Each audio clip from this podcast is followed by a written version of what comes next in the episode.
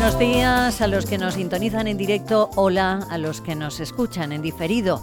La semana pasada, coincidiendo con la celebración del orgullo LGTBIQ, oímos a un montón de personas hablando de todos, todas y todes. Ya saben ustedes lo que pienso sobre la duplicación del lenguaje y las dificultades que comporta mantener un discurso coherente usando dos géneros. No quiero ni imaginar lo que sería tener que triplicarlo.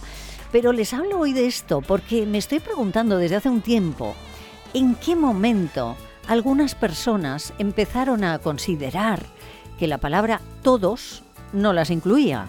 ¿Cuándo y por qué creímos que todos no nos representaba? Yo sigo pensando que cuando alguien dice buenos días a todos, me está deseando a mí también que tenga un buen día, aunque sea mujer. Hace unas semanas, el roto, el genial Andrés Rábago publicaba en El País una viñeta que da que pensar. Es el dibujo de un hombre que observa con atención una esfera que sostiene con una mano.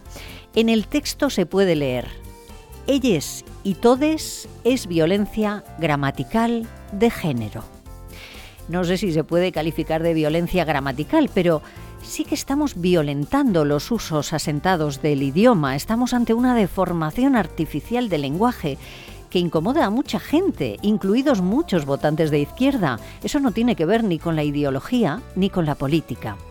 El mundo es diverso y sabemos que la identidad sexual puede adquirir un montón de formas, claro que sí, pero quizás podríamos incluirlas en un genérico como todos esto es solo una reflexión mía y una sugerencia. Si no les parece bien, todavía nos quedan disponibles las formas todus y todis. Me temo que, si seguimos por este camino, todo llegará.